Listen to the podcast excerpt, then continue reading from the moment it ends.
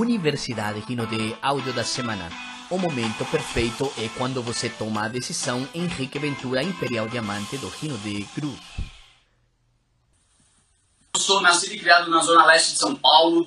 Né? Meu pai ele é funcionário público, ele é assistente social. Minha mãe ela, ela tem um salãozinho em casa e eu tenho mais dois irmãos, né? Então, minha mãe teve que ter esse salãozinho aí para poder complementar a renda, para poder ajudar meu pai. E eu, como todo jovem, né, como toda pessoa, como toda criança, tinha sonhos muito grandes. E o meu sonho, de fato, era ser jogador de futebol. Eu cheguei a jogar em alguns clubes né, daqui, da, daqui de São Paulo, do estado de São Paulo, que um deles foi o Santo André, onde eu tive a oportunidade de jogar com pessoas que se tornaram de fato profissionais e multimilionárias, inclusive, né? Eu sou da mesma categoria que, que o Neymar, que o Lucas Moura, então para a galera que gosta de futebol, eu cheguei a enfrentar eles algumas vezes na categoria de base. E aí, com 17 anos, é, eu achei que eu já estava velho, eu estava sem clube na época, eu não sabia se de fato eu poderia ser jogador, comecei a duvidar um pouco disso. E com 18 anos, a gente tem a famosa Taça São Paulo, que é como se fosse uma vitrine. E eu falei, cara, eu vou perder essa vitrine, então para mim acabou. E aí foi naquele momento que eu aprendi uma coisa fundamental, acho que uma coisa importante que você precisa aprender para sua vida, que é ou você só tem duas maneiras de você não conseguir chegar num resultado, só tem duas maneiras de você não realizar aquilo que você quer. A primeira é não começando. Então não tem como você saber o resultado que você vai obter de algo que você não começa. Você erra todos os tiros que você não dá. Então não tem como você saber, ah, eu vou acertar o alvo, será que vai ser? Você só vai saber buscando fazer. Você só vai saber fazendo. E eu fiz, né? Eu fui, de fato, treinei, joguei por, por 13 anos, só que eu aprendi que a segunda maneira, né? Eu percebi que a segunda maneira de você não realizar as coisas é você desistindo antes de chegar. Tem que você poderia ter sido, poderia. Ah, mas por que não foi?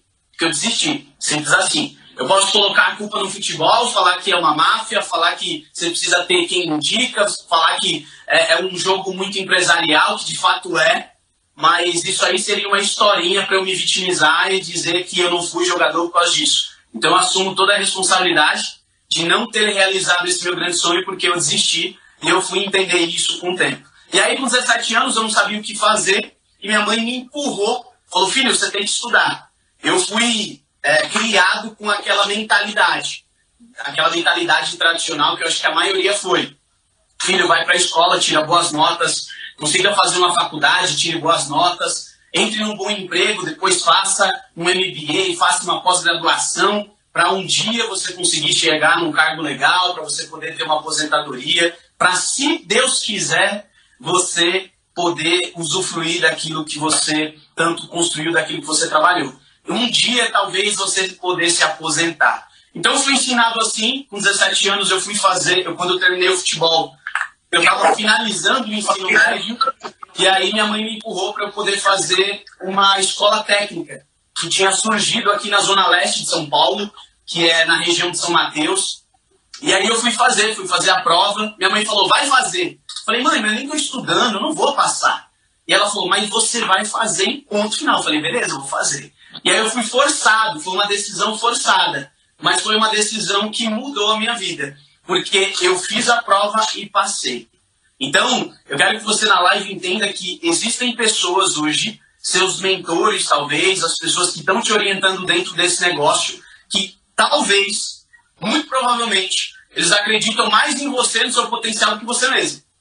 Você ficar chorando que, ah, eu não tenho isso, eu não tenho aquilo, me falta isso, me falta aquilo. E ele fala: faz, vai para cima que vai rolar, que vai acontecer. Então minha mãe me ensinou isso, né? Faz, que você nunca vai saber o resultado se você não fizer. Fiz essa escola técnica, me formei na escola técnica. Meu primeiro trabalho tradicional mesmo, sem registro em carteira, foi como garçom. Então cheguei a ser garçom, fui um ano garçom, na época que eu estudava de manhã e de tarde, para ganhar 50 contos, para poder pagar a pipoca do cinema e a casquinha de sorvete porque eu comecei a namorar. Né? Hoje eu sou casado, estou mais de 11 anos juntos, junto, e foi meu primeiro trabalho. Depois eu fui trabalhar para um amigo meu, e essa foi uma parte fundamental da minha vida foi quando eu tinha 19 anos, antes de conhecer o marketing de rede, antes de conhecer o empreendedorismo. Até então, eu via duas possibilidades de poder ganhar dinheiro. Ou eu vou ser empregado, ou eu posso ser um empresário. Só que eu não vim de uma família de empresários. Então não tinha referência nenhuma na minha família. Tipo, o tio tal, fulano de tal da família, o primo tal, foi lá, conseguiu fazer e fez. Para eu poder chegar e falar, mas como que você fez isso aí? Então, para mim, ou eu era empregado ou eu era empresário. E como eu não conhecia nenhum empresário assim muito próximo, falei, cara, eu acho que eu vou ter que ser empregado mesmo. E aí um amigo meu me chamou para trabalhar com ele, com lojas virtuais, isso em 2011, e eu fiquei um ano trabalhando com ele. Só que ele não tinha dinheiro, ele estava começando a empresa, não tinha dinheiro para pagar. Ele não tinha um salário, ele fala, cara, eu não posso te pagar salário, eu vou te pagar as comissões, aquilo que você vender. Como eu era muito jovem, morava ainda com os meus pais, é, fazendo já faculdade, mas eu tinha 100% de bolsa na faculdade. Não porque eu era inteligente, mas porque eu era filho do professor. Meu pai, para complementar a renda, além de funcionário público, ele começou a dar aula à noite. E aí eu tive 100% de bolsa na Universidade de Guarulhos, que é aqui próximo a São Paulo também. E eu falei, cara, quer saber de uma coisa? Vou, vou arriscar. Era uma pessoa bastante tímida e ele me colocou na área comercial para poder falar com pessoas, para poder conseguir clientes, para falar com empresários.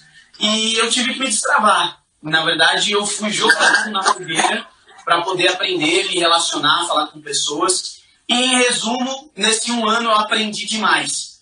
Porque eu, eu sei que né, eu aprendi essa frase. A gente nunca sabe essas frases de efeito, né? essas frases que viram a chave de quem de fato ela é. Eu atribuo essa frase a Nelson Mandela, porque foi por ele que eu vi, mas eu não sei se de fato essa frase é dele. Que na vida, ou você ganha ou você aprende. E aquele ano de 2011 foi um ano para eu aprender demais. Foi um ano que eu falei com muito empresário. Eu conheci empresário que estava começando. Eu conheci empresário que faturava milhões. Eu conheci empresas que estavam em 10 metros quadrados eu conheci empresas que tinham uma sede gigantesca, sala de reunião, de novela, de filme. E aí eu comecei a conhecer coisas que eu não conhecia. E virou uma chave na minha cabeça. Por que não ser um empreendedor? Por que, que eu vou ter que trabalhar 35, 40 anos para alguém para ter que viver de um INSS quebrado?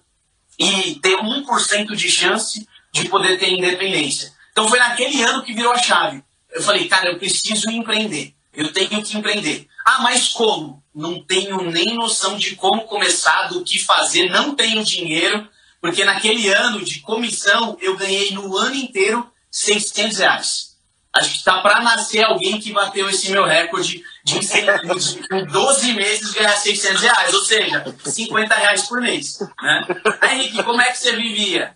vivia com os meus pais, tá? então era praticamente o dinheiro que eu gastava para botar no bilhete único, pegar lá é, as minhas conduções, né? E aí, beleza. Depois disso, como virou essa chavinha de empreender, eu tentei montar uma loja virtual junto com meu irmão. Né? Meu irmão ele já tinha um cargo um pouquinho melhor. E aí eu falei para ele, falei, tô com uma ideia aqui de vender roupa pela internet. E o que, que você acha? Ele gostou da ideia falou, vamos para cima. A gente decidiu importar algumas roupas investiu 8 mil reais. Na verdade, meu irmão investiu, porque não tinha dinheiro. Então, ele investiu 8 mil reais, a gente importou essas roupas, só que a gente entendia nada de moda, a gente entendia pouco ainda de comércio eletrônico, de marketing, e a gente, até hoje, a loja tá lá. Se entrar no Facebook, tá lá, aguardem. aguardem. Tem roupa, tem roupa ainda até hoje de lá? É, ah, a gente, a gente acabou doando, a gente acabou dando para as pessoas. e foi a primeira vez que a gente tentou empreender, né, sem experiência nenhuma. Mas, como eu disse, na vida você ganha, você aprende.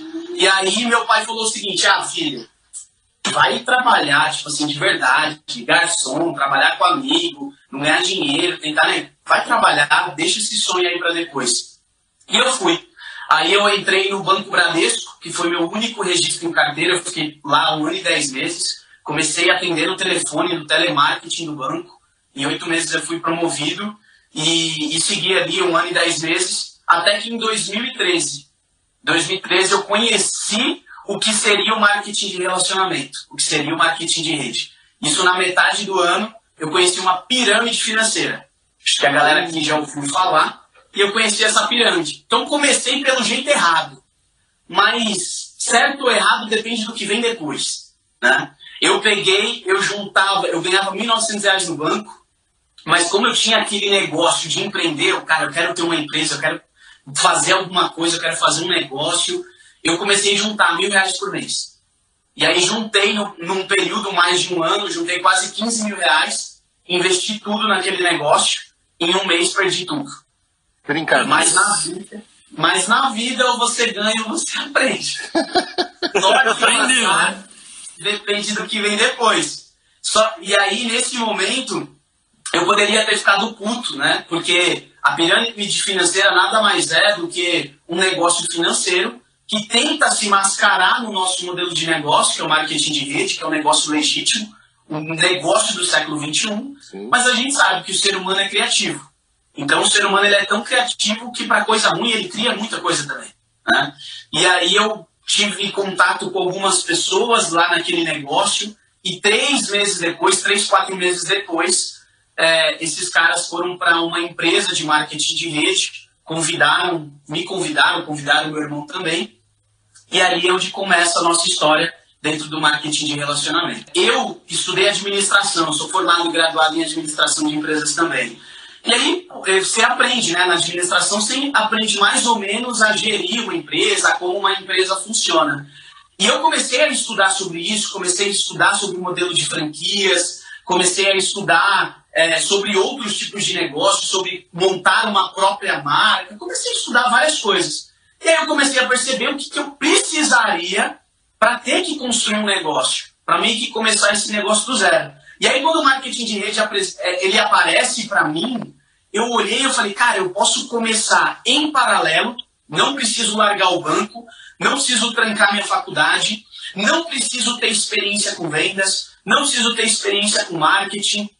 Eu posso construir um negócio milionário nos próximos 5, 10 anos, sem precisar ter um funcionário, sem precisar correr todo o risco que o empresário corre. Né? A gente sabe que 80% dos empresários no Brasil quebram num período de dois a cinco anos. Metade quebra já de cara no primeiro ano, porque não tem administração, né? envolve coisa pessoal com coisa do negócio, o cara não tem experiência. Você não é ensinado na, na, na escola naqueles 11 anos, você não é ensinado muitas vezes na faculdade a empreender. Então, você é ensinado o quê? A ser um funcionário. Quando você vai empreender, toda a teoria, você pode fazer curso no Sebrae, você pode fazer o que for, toda teoria na prática não funciona. Né? Na, na, prática, na, teo, na prática a teoria é outra, né? Então, eu comecei a ver que no marketing de rede eu não tinha riscos, eu começava do zero e que eu teria pessoas que tinham um resultado maior do que o meu para eu poder seguir. E aí, quando eu participei de algumas das primeiras reuniões, na época não tinham reuniões grandes, eram reuniões bem pequenas, era tipo caseira mesmo. E aí um dos caras, e aí ele tinha uma Evoque na época, olha que engraçado. Eu nem sabia, em 2013, cara, de verdade, eu nem sabia que era Evoque, não tinha contato nenhum com esse tipo de carro. Só que eu vi um carro muito louco, falei, meu Deus, que carro é esse? Cara, eu acho que todo mundo, né, quando começa, eu gostei da ideia, eu não sabia como chegar, é óbvio. Eu olhava, eu olhava para pessoas que tinham resultados que não é nem perto do que a liderança do grupo Rinode tem, não é perto de um resultado de um Lucas Bastoni, de Imperial Elite, de Imperial. Eram pessoas que estavam ganhando assim, tipo, 20, 30 mil. Que aqui na então, dele, então. mais de mil pessoas atingiram esse tipo de resultado. Mas lá, tinham cinco que tinham chegado. Então eu olhava e eu falava, cara, será? Eu tinha as dúvidas, normal, como todo mundo. Né? Será que eu vou conseguir chegar? Será que eu vou conseguir ter essa equipe? Porque você olha, você olha para a sua realidade e a maioria das pessoas elas, as que não constroem, elas olham para o futuro baseado na realidade que ela tem. E a pior cagada que ela pode fazer é olhar para a realidade, porque a realidade normalmente é escassez, é falta de dinheiro, é momento de dificuldade. Então, se você for se basear naquilo que você ganha, naquilo que você tem, para o seu futuro, para projetar o seu futuro, cara, você vai travar. Então, eu comecei de fato voltar a ser criança, porque a criança Você perguntar pra criança, velho, ela fala que ela vai ser tudo. Você dá até risada uma criança. Porque você fala assim, ah, coitada, vai fazer isso, vai fazer aquilo. Só que as, as maiores coisas do mundo, se você olhar hoje, é algo que a gente nem dá valor. Um avião, por exemplo. A gente vai passar e falar, um avião. É só um avião. Há 100 anos, a pessoa olhava e falava, que troço é esse aí? É, é alienígena. É veio alguém disse, que negócio doido, nunca vi um negócio desse aí. Mas alguém foi lá e teve que sonhar naquilo, entendeu? Então, por isso que o sonho é a parte principal. Só que as minhas dificuldades foram várias. Várias de uma construção de um negócio normal, comum. Como dificuldade de falar com pessoas, uma pessoa muito tímida. Eu não queria, eu achava que vender, eu tinha um mega preconceito com venda. Então eu falava, nossa, vender, porque vender eu pensava o seguinte: ou é uma pessoa ligando do telefone, chata, ligando, querendo te vender alguma coisa, ou era aquele vendedor de, de loja de shopping, você pedia um tênis, você pedia uma roupa, e ele trazia todas da loja, menos a que você pediu, porque a que você pediu também falta. Não tinha mais a cor, não tinha mais um. E ele queria te empurrar algumas outras coisas. Então eu tinha um mega preconceito com isso. Eu tinha várias crenças limitantes. Eu tinha sonhos altos, mas eu tinha várias crenças limitantes. E aí eu comecei a entender que se eu não rompesse, ou se eu não ressignificasse essas crenças que eu tinha, eu não ia construir. Porque o Henrique, que era daquele momento, lá de 2013, o Henrique, naquele momento, ele não era capaz de ter o resultado do Henrique de hoje, de 2020. De Imperial Diamante, quase 2 milhões de reais em ganhos que a gente está chegando. Então, eu entendi que fazia, que fazia parte de um processo. E aí eu tive, como eu falei, dificuldade de tempo no começo, aí depois eu tive o medo de ter que pedir demissão, sair do meu emprego, eu queria muito, para focar 100% na construção do meu negócio, mas eu tinha medo, porque até então era algo incerto. E a empresa que eu era associada era uma empresa super novinha. Não era uma empresa de 2 bilhões de faturamento, não era uma empresa que era reconhecida, não era uma empresa que tinha é, centenas de pessoas com resultado, milhares de diamantes. Acho que o sistema, acho que a importância de dar, que a gente dá para o sistema, ela é proporcional à crença que a gente tem naquilo que a gente está fazendo. Quando a gente tem crença em algo, que a gente realmente. Quando eu estou falando de crença, eu estou falando de realmente você. É um nível a mais do que acreditar. Né? Eu lembro de uma historinha que dizia o seguinte: tinha uma região que estava numa seca, né, numa época de seca, há muitos anos, né, uma região. E aí, pô, já tinha, já tinha ido pro, pro Beleléu toda a plantação daquelas pessoas, o gado já estava morrendo também, as pessoas estavam ficando sem alternativas. E aí chegou um, religioso, né, na época, e ele falou o seguinte: começou a bater de porta em porta, ele falou para as pessoas: Você crê que pode chover? Você crê que vai chover, que a gente vai sair dessa? E as pessoas com fé, né, começaram a falar: não, eu creio, eu creio. E aí ele começou a falar com essas pessoas como o seguinte: então, beleza, um dia, tal dia, a gente vai se reunir, todo mundo junto, e a gente vai lá, realmente só quem crê que vai chover, a gente vai lá e vai chover. E vai chover. E aí chegou esse determinado dia, esse tão esperado dia, todas as pessoas estavam lá. Aí esse religioso tomou a palavra e ele começou a falar com as pessoas e fez uma pergunta. Ele falou: Quem aqui crê que vai chover? Aí todas as pessoas levantaram a mão. Ele falou: Então, todo mundo que crê que vai chover, levanta o seu guarda-chuva. E aí ninguém tinha levado, só ele tinha levado o guarda-chuva. Então, se você crê que algo vai acontecer, por que você não se preparou para aquilo? Então, eu acredito que a questão de sistema, ela está ligada à crença que você tem, a crença que você tem no negócio, a crença que você tem em você, a visão de futuro a, a crença de merecimento, que realmente você merece viver uma vida extraordinária.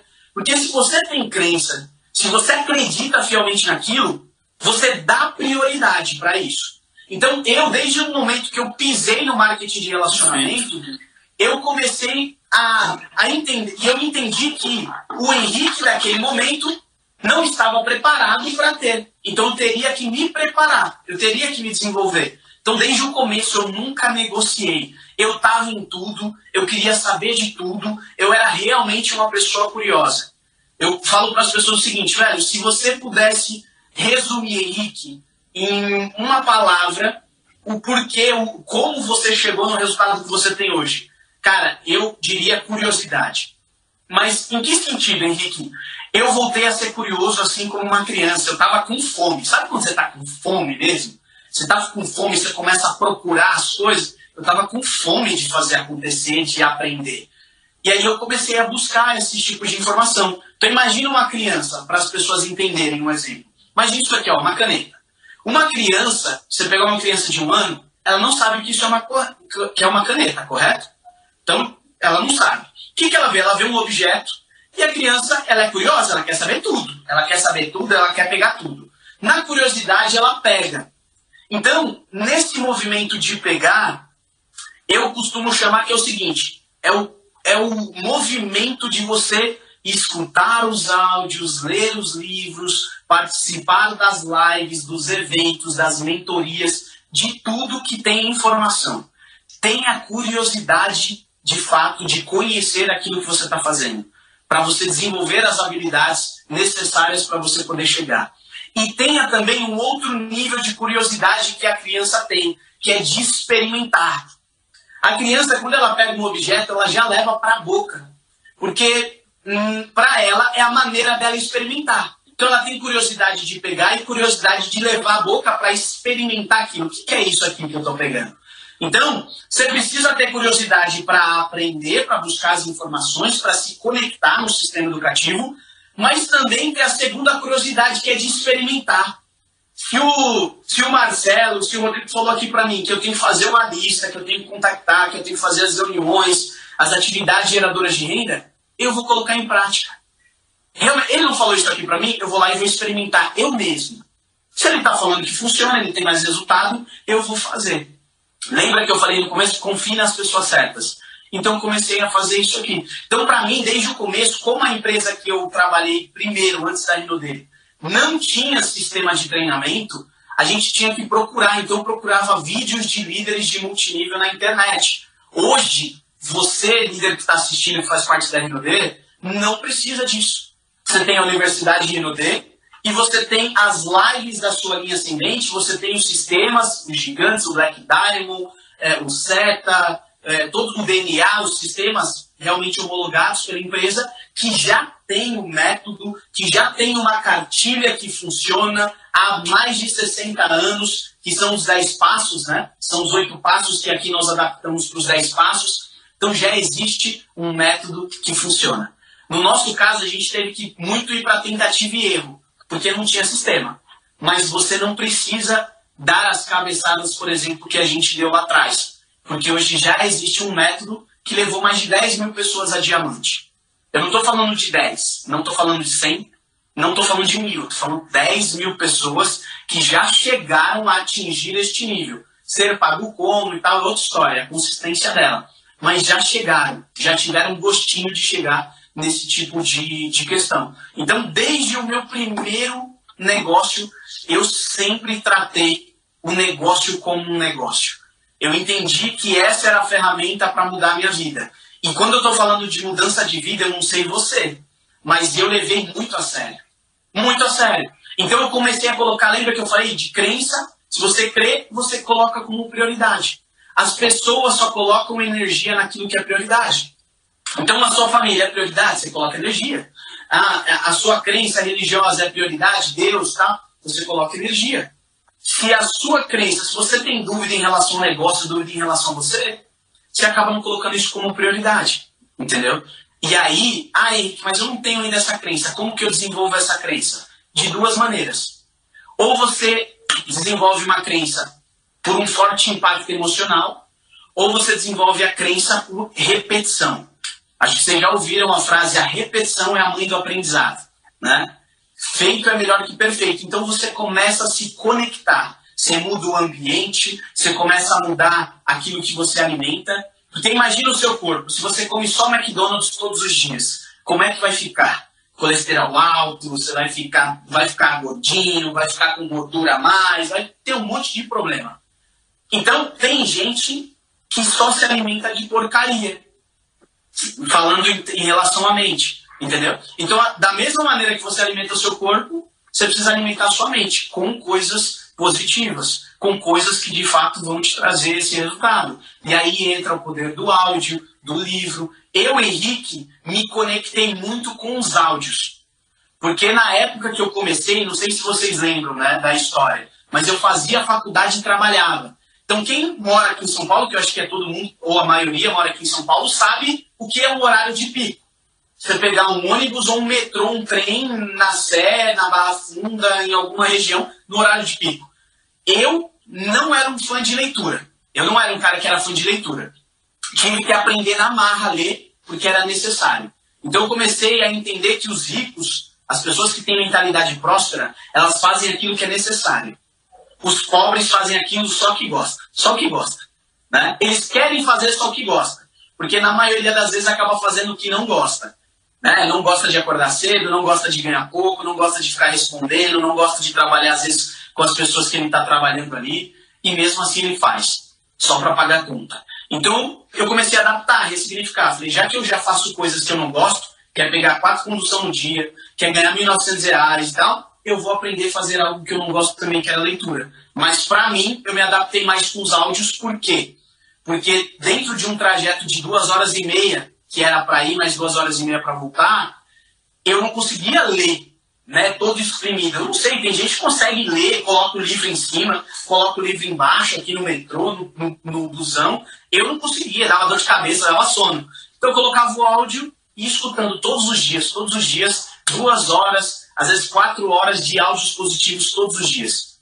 E isso começou a transformar a minha mentalidade. Né? E aí, aquela, aquela frasezinha de praxe que a gente usa aqui, que vira até clichê, para a gente vira clichê, que é só cabe no seu bolso o que cabe na sua mente. Se a sua mente for desse tamanho, você nunca vai ter um resultado maior do que aquilo, porque você só tem aquilo que você merece, aquilo que você está preparado para receber.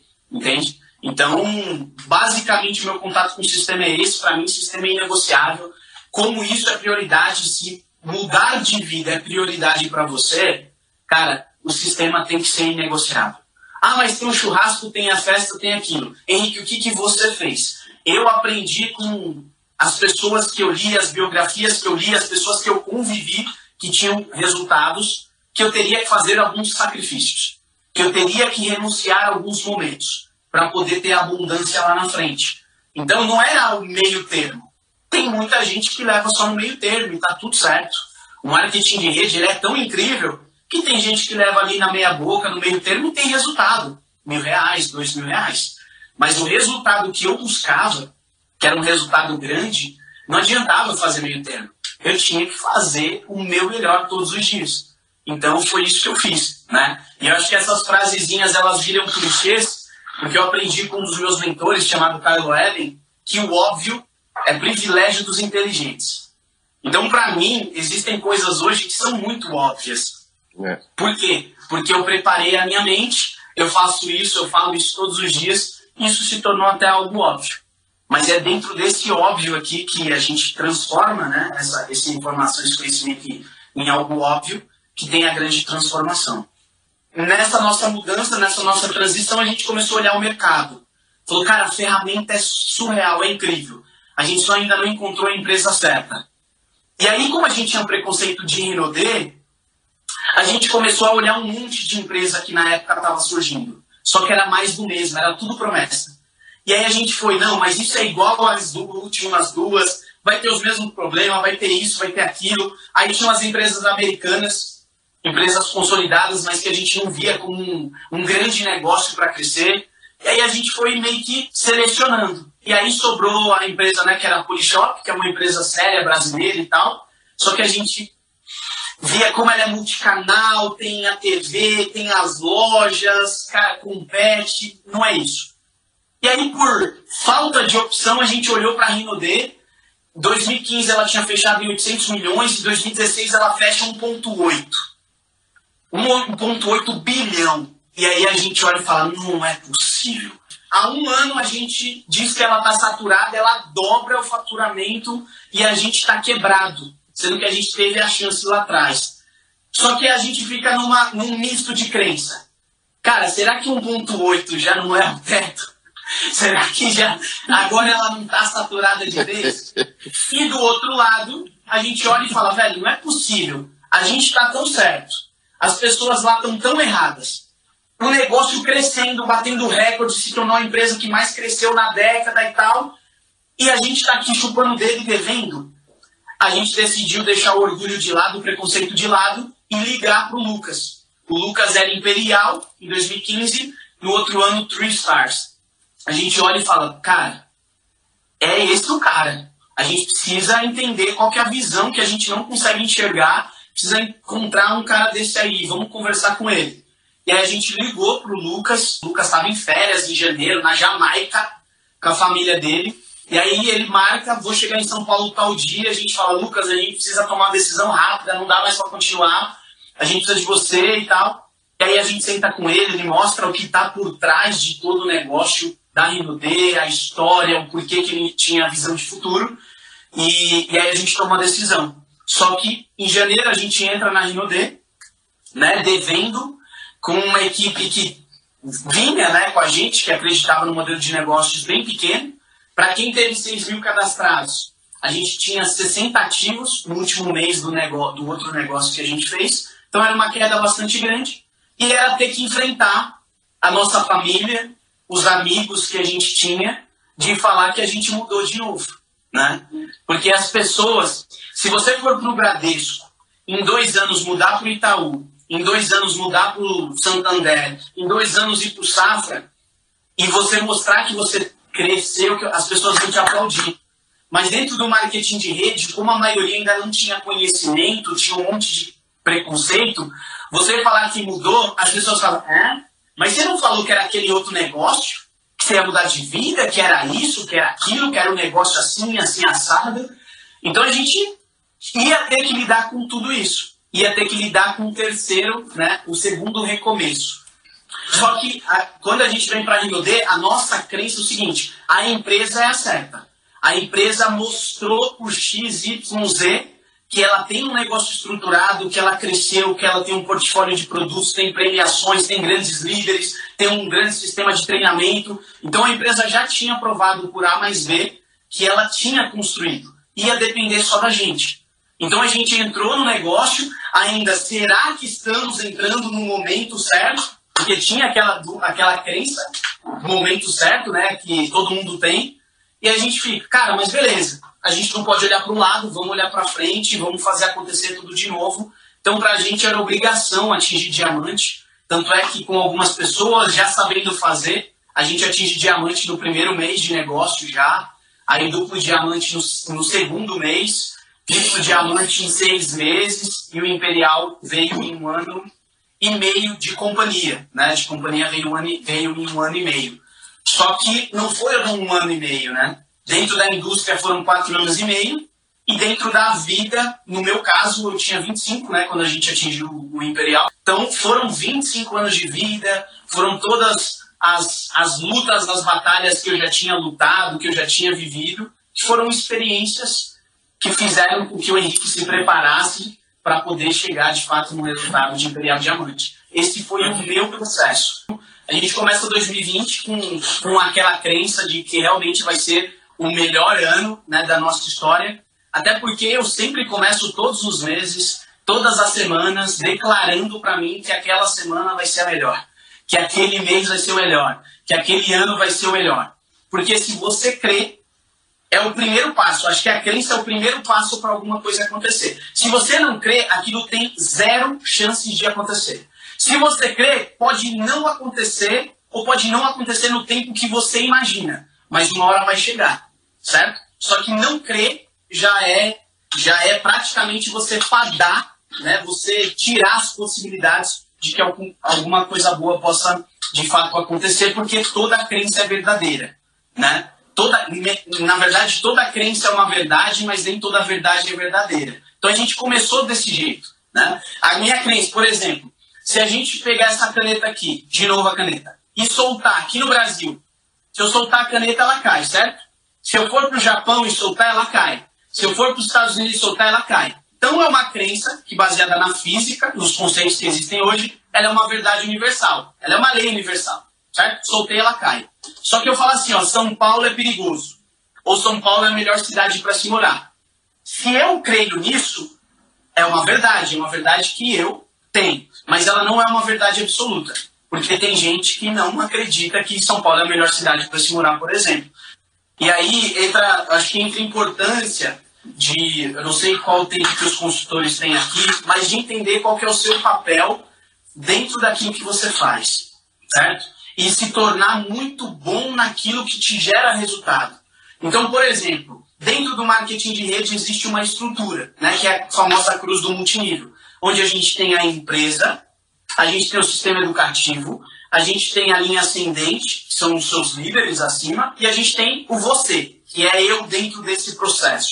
Qual que é o papel da empresa? A empresa fica com toda a parte empresarial, com a parte burocrática, com a parte logística, fabricação, matéria-prima, funcionário, é, pagamento de bônus, escritório virtual, tudo. Então a parte tecnológica em si, o grosso, o mais pesado do negócio, está com a empresa. Então, meu papel se preocupar com isso como líder? Não. Não meu papel, não é minha função. Então tenho que gastar zero energia com isso aqui. Minha visão, minha opinião sobre isso aqui não muda nada. Então não tenho que gastar. Qual que é o papel do sistema de treinamento? É informar, é treinar, é trabalhar até a parte inspiracional, a motivacional, né? que é criar os gatilhos ou o ambiente necessário para a tomada de decisão e treinar as pessoas, desenvolver as pessoas. Esse é o papel do sistema, certo? Papel da linha ascendente. Papel da linha ascendente é segurança, é confiança, são as pessoas da visão, é, é a pessoa é, que transmite o know-how, o conhecimento aplicado. Então existe uma informação, essa pessoa já gerou resultado, ela é como se fosse o pai, porque você está seguro. Então a linha ascendente, eu sou linha ascendente, eu entendo o meu papel como linha ascendente, mas eu também entendo o meu papel como Henrique, o consultor, dentro da estrutura. Qual que é o meu papel aqui? É consumir os produtos, que é compartilhar os produtos e compartilhar a oportunidade, que é promover os produtos, o sistema e o negócio.